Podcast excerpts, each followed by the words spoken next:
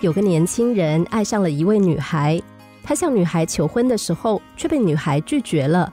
年轻人觉得很困惑，女孩气愤地说：“你怎么会在距离我八英尺的地方来谈这件事呢？”年轻人觉得生气，但又无话可说。八英尺大约是二点五米，这么远的社交距离，明显不是谈婚论嫁的最佳距离。那么，怎么样界定自己跟他人的合适距离呢？这个故事或许有点荒谬，但是也足以说明人与人之间的相处距离有多么重要。从礼仪的角度来说，美国人类学家爱德华·霍尔博士划分了四种区域的距离，每种距离分别对应不同的双方关系。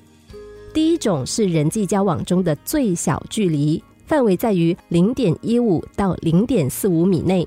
这个距离可以肌肤相触，甚至可以感觉到对方的体温、气味。只有很亲密的人才有这样的距离，比如我们的父母、夫妻、恋人、贴心的朋友。第二种距离是个人距离，是人际交往关系中稍微有点分寸感的距离。它的近距离范围在零点四五到零点七五米之间，远距离范围在零点七五到一点二米之间。这个距离可以互相握手、友好的交谈，是熟人之间的交往空间。第三种距离是社交距离，它的近距离范围在一点二到二点一米之间，远距离范围在二点一到三点五米之间。这个距离呢，通常就用于社交性或者是礼节上比较正式的关系。我们在工作场所或者是社交聚会上，常常都是保持着这种距离。第四种距离是公众距离，它的范围一般在三点五到七点五米之间，也可以更远。通常是用在公开演说的时候，演讲者跟听众之间保持的距离。